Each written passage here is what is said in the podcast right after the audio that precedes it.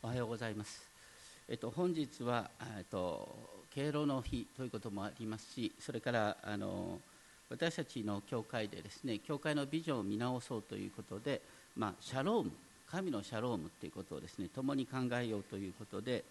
あの特別なメッセージとさせていただきます。えっと、皆さんあのこうメッセージの要約いつもねあの B4 の紙になってますけれどもあのお受け取りじゃない方は受け受け取ってください。手を挙げていただくとあの渡してもらえると思いますが大丈夫ですか、えっと、今日はねあの何しろ予言書全部を網羅しようと30分でね いうことなんです。まあ、そういうことであのこれを見ながら見ていただけるとあの聞いていただけるといいと思いますが、えっと、皆さんにとって天国ってどんなイメージでしょうか、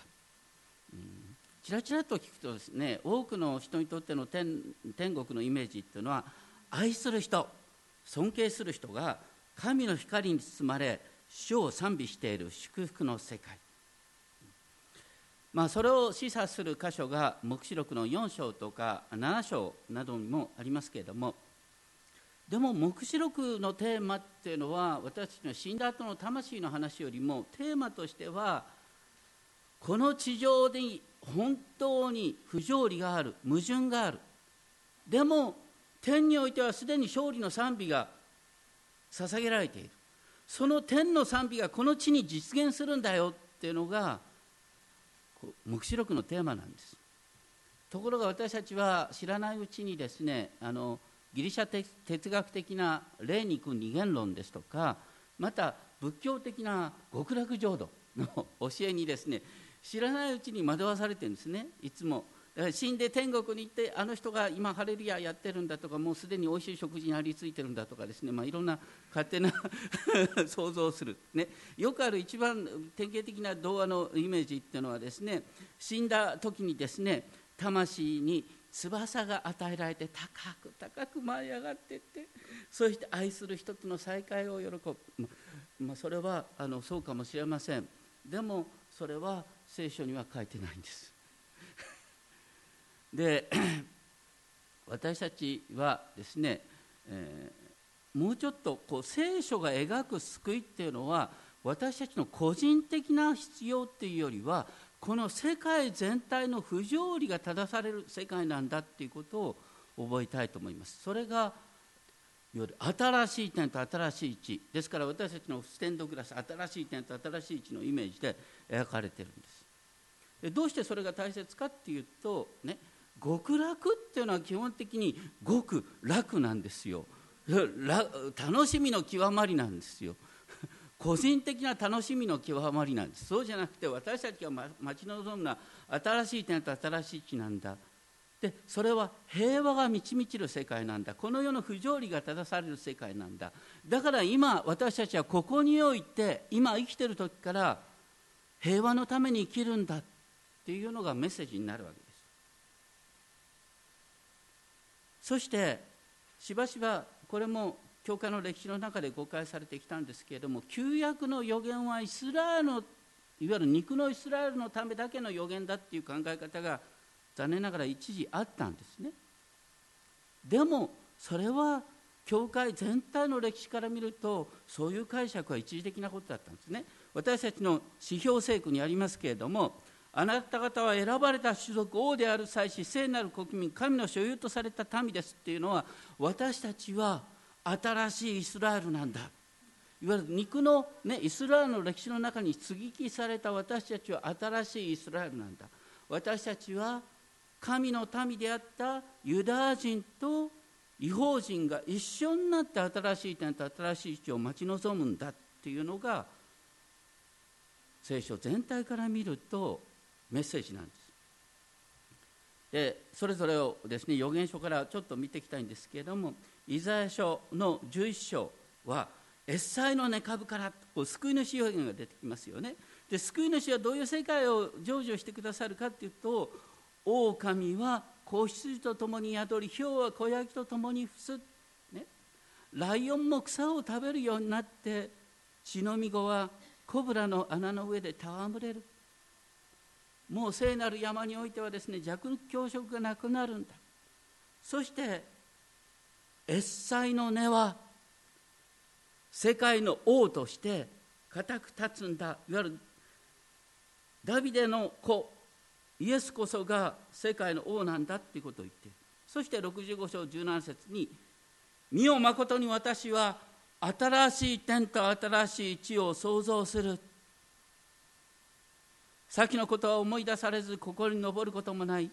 むしろいついつまでも楽しみ喜べ私が想像するものを。なぜなら見よ私がエルサレムを創造して喜びとしその民を楽しみとするからだ。そしてもう泣き声も叫びも聞かれないんだ。そして新しい点と新しい地においてはブドウ畑を作ってその実を食べると。ああブドウ畑作るのかなとかいう話なんですが まあ要するにあのねいつもね昼寝してる場所じゃなくて労働が喜びになる箇所だって言うんですね。この世界では労苦が無駄になることがある。しかし新しい世界においては無駄に労することもないんだ。それともう一つは恐怖に合わせるために子を産むこともないっていうのは多くのお母さんにとっての一番の苦しみって何かっていうと我が子を幼くして失うことです。そのようなことはもうないんだっていう形で描かれている。そして11章にあったと同じように弱肉強食がなくなるということが言われるとともにですね本当に私たちが神様に祈る前からこの祈りが届いてるんだということ黙示録21章では新しい点と新しい地が出てきます。すべてが過ぎ去って新しくなるんだって描かれている。で次の預言書のエレミアは何かとエレミアで有名な箇所って17章にね本当に水のほとりに植わった木のように私たちは時が来ると実がなるんだって。ていうイメージが書いてある。そしてエレミア書31章31節これこそが旧約と新約の区別を一番分かりやすく書いてるんです。それは何かっていうとエレミア31章31節以降ですけれどもね。いわゆる昔の旧約の教え立法はとても素晴らしいものだったけれどもイスラエルの民はそれを守ることができなかった。だから今新しい時代に起こるのは、ね、新しい契約それは何かっていうと神ご自身が神の立法を彼らの心私たちの心に書き記す。だから外からの命令じゃなくて神の見教えが私たちの内側に根付くようになるんだ。その結果もはや死を知れと言っておのおの互いに教える必要はない。まあ私よく言うんですがいわゆる新しい天と新しい地に行ってですね必要なくなる職業が2つあるんですね。一つは何かというと金融業これは必要なくなる、ね、もう一つは牧師これも必要なくなる。私新しい点と新しい視点何をするかちょっと今から歌の訓練をしようとかいろいろ考えなきゃいけない。それがとにかくですね新しい点と新しい地のイメージなんですそして罪を二度と思い出さない。これは黙示録のイメージではですねこうイスラエルばかりかあらゆる国民が精霊を受けてそのようになるんだ。その時私たちは白い衣を着て命の木の実を食べることができるんだと希望として書いてある。で続けてエゼキエル書はですねエゼキエル書のもう中心というとね彼らが偶像礼拝によって神様の裁きを受けるんだけれどもエゼキエル36章26節あなた方に新しい心を与える新しい霊を授けるこれは精霊が下るという予言ですよね。そしてその精霊によって私たちは神の御心を行うんだ。エレミアの続きです。そしてその結果としてエゼキエルに出てくる壮大なイメージ47章から出てくる。それはいわゆる来るべきエルサレム神殿新しいエルサレム神殿においては新しいエルサレム神殿から水が湧き出るんです。その水はどんどんどんどん大きな川となっていってそしてその大きな川の両岸に非常に多くの木が生える。そしてエルサレム神殿から流れる水はあらゆる生き物を生かすようになる。この川が入るところでは全てのものが生きる。そして川のほとりその両岸にはあらゆる果樹が成長しその葉も枯れず実も絶えることがない。毎月新しい実をつける。その水が新しい神殿から流れ出てくるからだということなんです。イエス様はこの話をもって私たちの内側から生ける水の川が流れるって話をされています。そして黙示録のイメージでは命の水の川っていうのが黙示録22章に出てくる。命の水の川が神と子羊の御座から出てくる。両側には命の木があって民を癒すって話。まさに黙示録のイメージはですねエゼキエル書の新しい神殿から水が湧き出るっていうイメージを受け継いでるんです。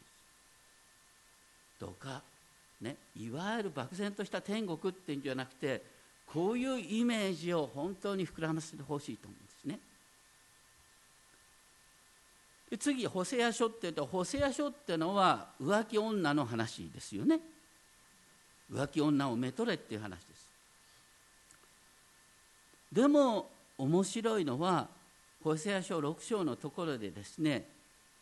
主は2日の後私たちを生き返らせリバイルし3日目に私たちを復活されさせる立ち上がさせるってこうホセア書っていうのは本当に復活予言が記されてるんです。そして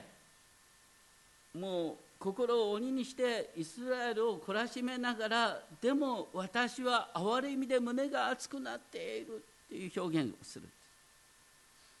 そして補正書 14, 章14章以降でですね神ご自身が彼らの配信を癒してくださる。そして新しい世界においてですね私はイスラエルには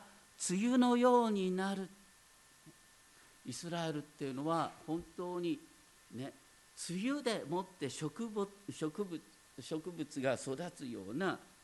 素晴らしいこう天候のところなんですね。ポプラのように根を張りその若枝は伸びるその美しさをオリーブの木のよう本当にですねこの地上の楽園がいわゆる失われたエデンの園がこの地上に実現する。としてこう描かれている。補正書を受けてですね黙示録ではあなたは初めの愛からね、離れてしまった初めの愛に立ち返りましょうっていう訴えが出てきます。そしてヨエル。ヨエルっていうとですね神様の裁きでですねイナゴの大軍団がですねイスラエルを襲うっていう話が出てくる。でもこれで興味深いのはですね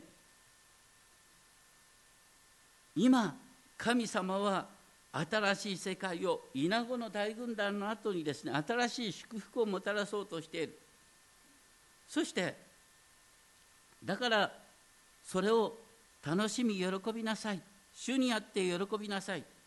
そして初めの雨と後の雨という大雨を降らしてくださる。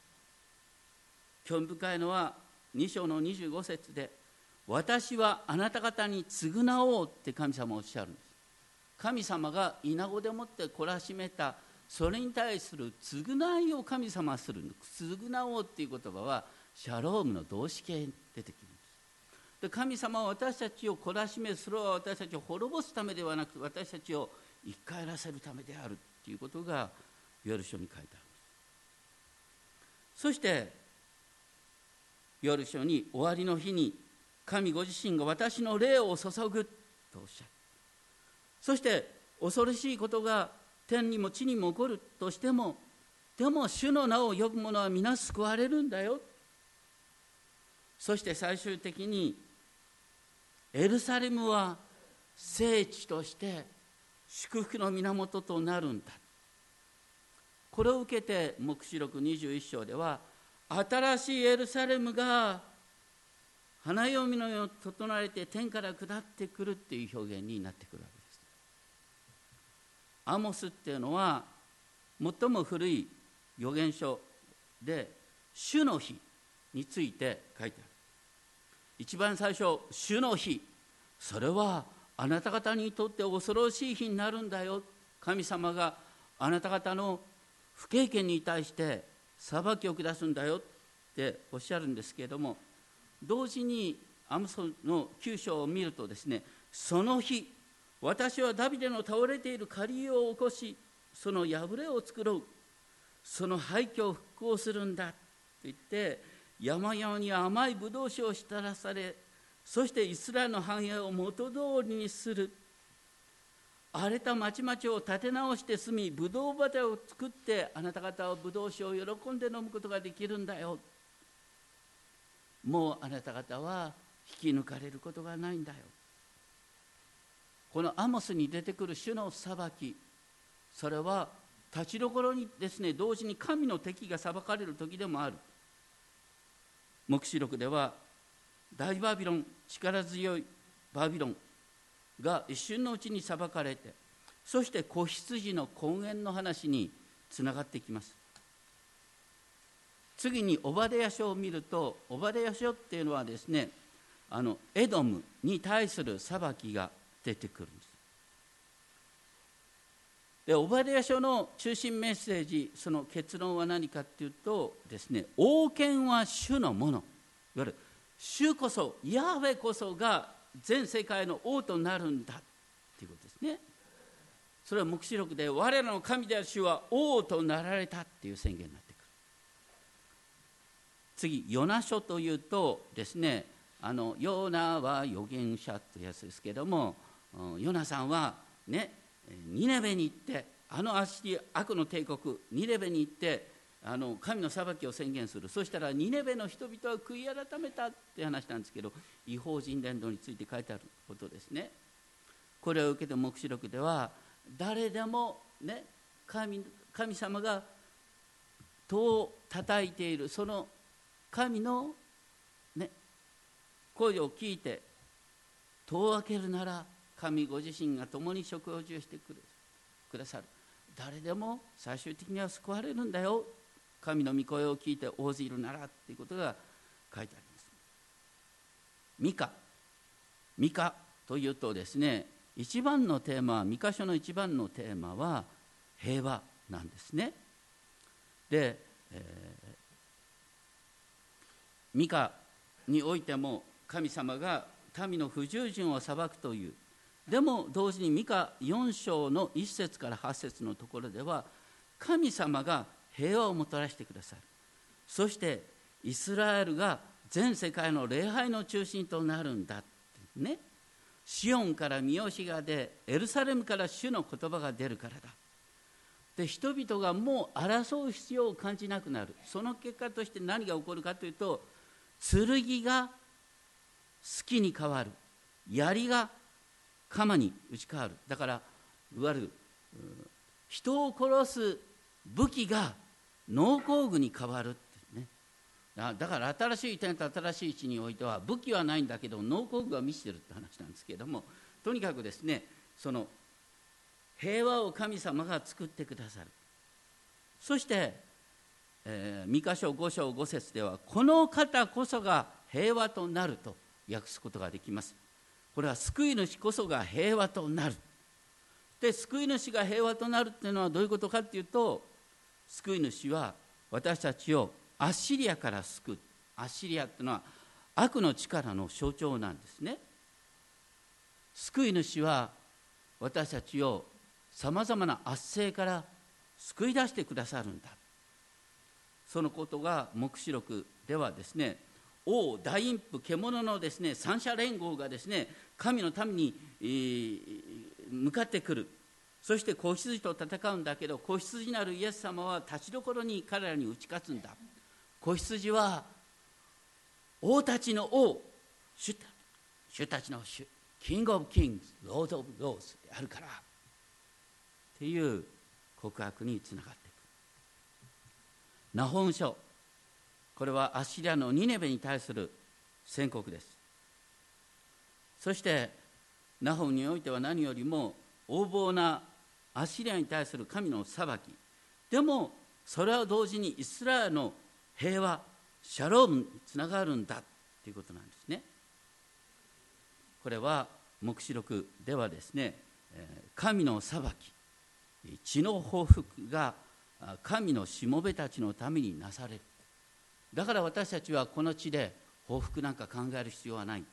報復は主のものであるという話になってくるハバククはですね、えー、ななかなか世の中どんどん悪くなるっていうイメージなんですね。ハバクで書いてあるのはこの神様が救いをもたらしてくださると思ったら反対にですね神様はバビロンを用いてですねイスラエルを砕こうとしてる。なんで神様こういう悪いことばかりが起こるんですかってこと。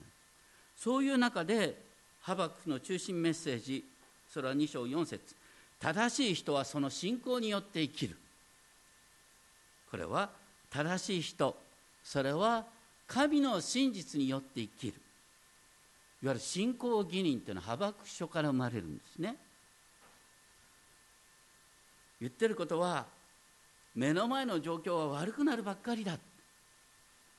一番最初は最後のハバクに出てくるのは何かというとですね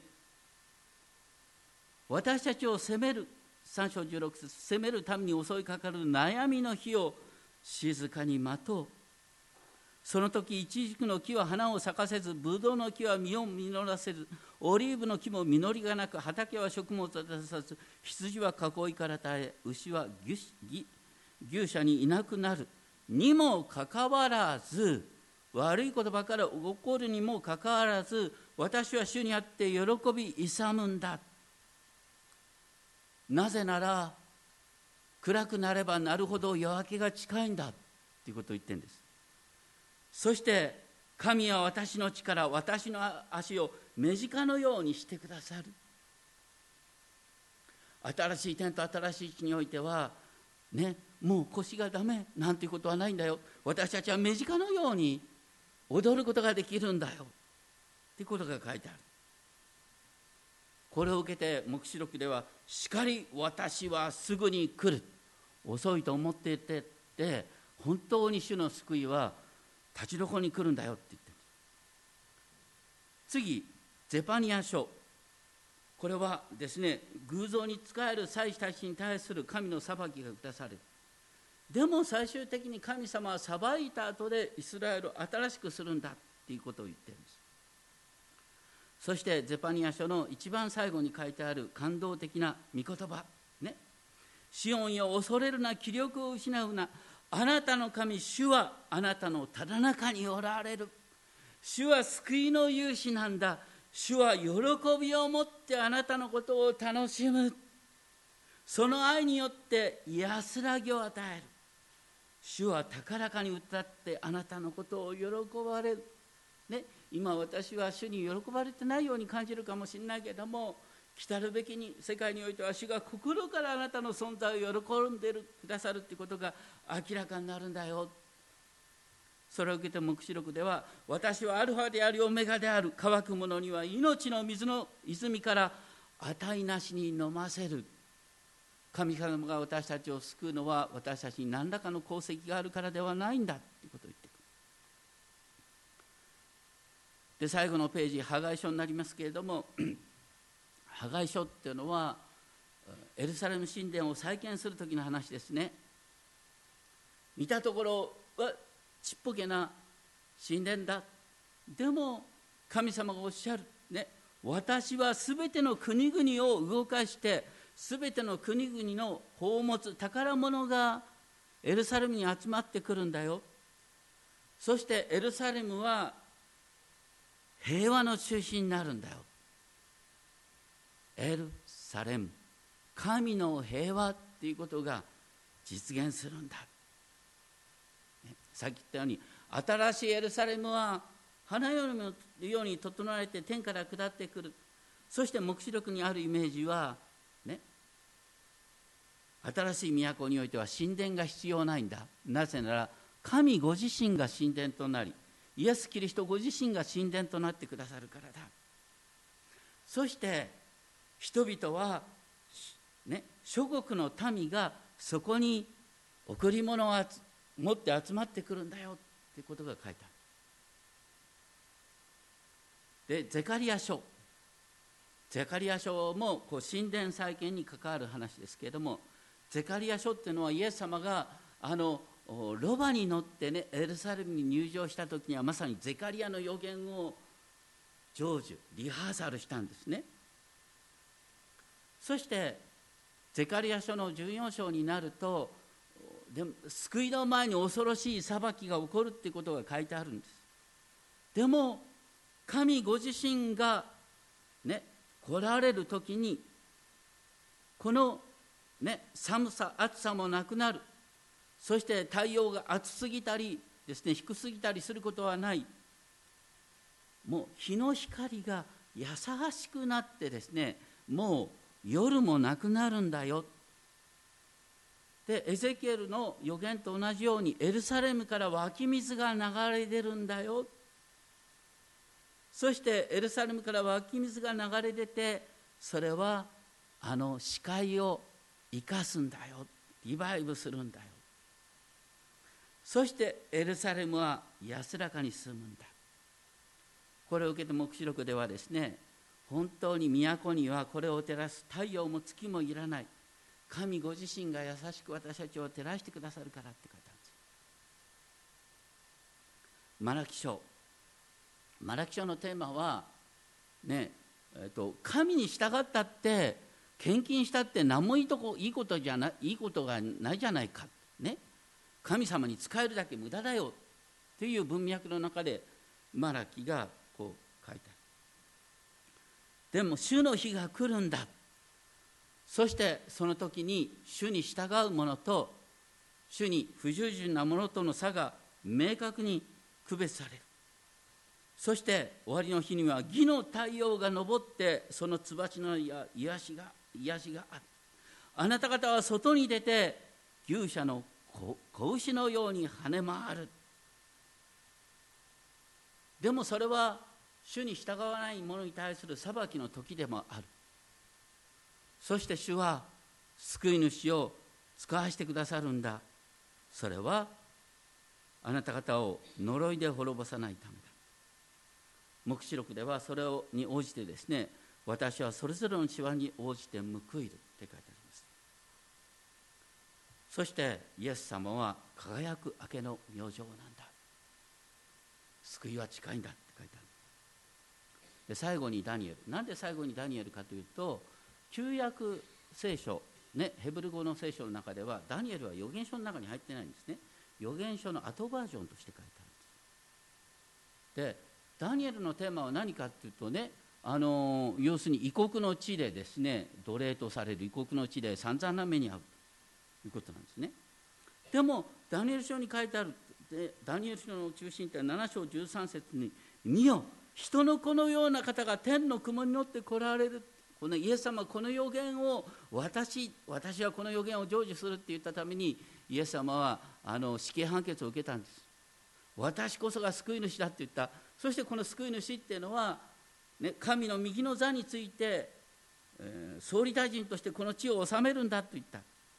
でもダニエル書に並行して書いてあるのは今神様に従う者イエス様に従う者がこの地においては散々な目に遭ってるかもしれないけどもイエス様に従う者はキリストと共に王となるんだよっていうことが繰り返し書いてある。救い主と共に私たちは生徒として整えて私たちはえ、え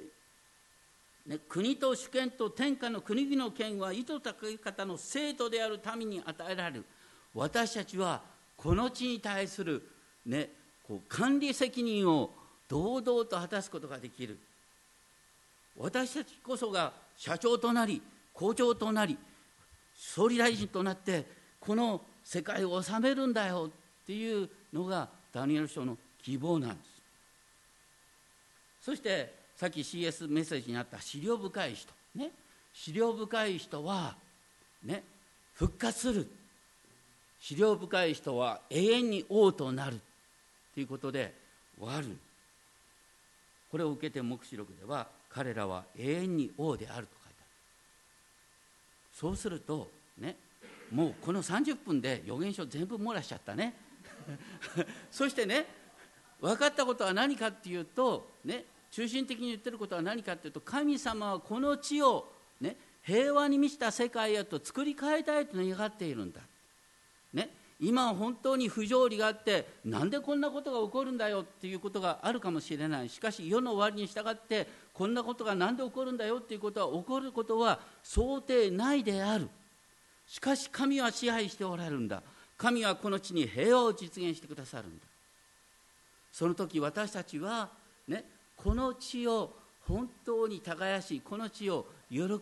そして共にみんなで喜ぶことができるんだよ。ですからね、えー、極楽じゃなくて本当に新しい点と新しい地に私たちは復活をするんだよ。ダニエル書は最も古い復活予言でもあると言いますけれどもとにかく私たちは復活して新しい体でこの世界を治めるようになるんだよっていうことが書いてある。でそのように見てくるとですねこの予言書全体から神様の計画を見てくると私たち今どのように生きるべきかっていうことが見えてきます。言ってることはこの世の中はいつまでたっても不条理があることが残念ながら現実なんです。でもイエス様が再臨される時に全てが変わるんだ。私たちはそれを先取りして右の方を打たれたら左の方を向けて嫌なこと言われてもニコッと微笑みながらこの地に平和を広げるんだよっていうことになってくるお祈りしましょう。天のお父様本当にこの世界にはさまざまな不条理があります。しかし神のシャロームは神の平和は神の平安は神の祝福はやがて来ることが定かです。黙示録がそのことを期待しながら主のご支配を喜んだ。それと同じように私たちはこの地上で不条理のただ中に置かれながらあなたの救いを喜ぶことができますよお一人お一人に神様がもたらしてくださる新しい天と新しい地への夢をビジョンを明確にお与えください尊き主イエス・キリストの皆によってお祈りします。